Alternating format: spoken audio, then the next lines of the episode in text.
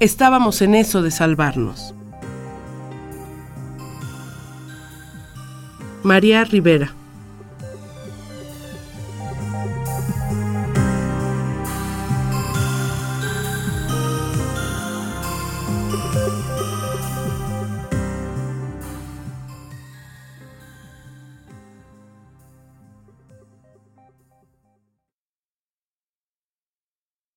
Estábamos en eso de salvarnos. Estábamos amargos y oscuros sobre el caballo del tiempo. Tú no me veías, debí saberlo.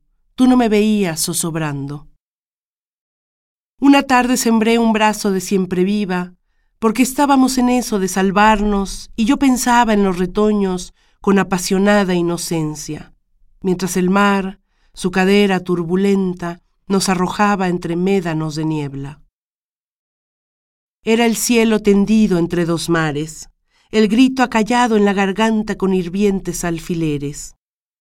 Pero estábamos en eso de salvarnos porque pensaba qué hermoso sería salvarse entre dos manos.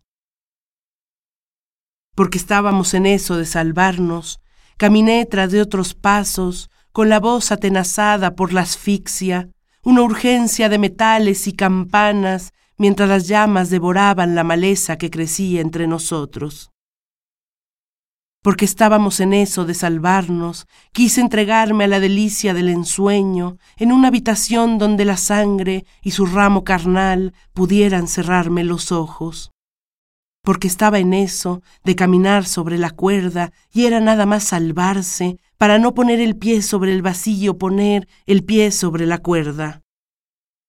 Fue por eso porque la muerte tenía la blancura toda para ella, que anduve de cima encima desterrada y los frutos todos amargaban mi lengua, porque estábamos heridos y solos en esa desventura, en esa tierra donde los hombres se conocen a sí mismos, mientras los otros, envilecidos como hienas y voraces aves de rapiña, nos miraban persiguiendo estrellas en un pozo la perra que viste vestirse de cisne, la muda nutria desangrada.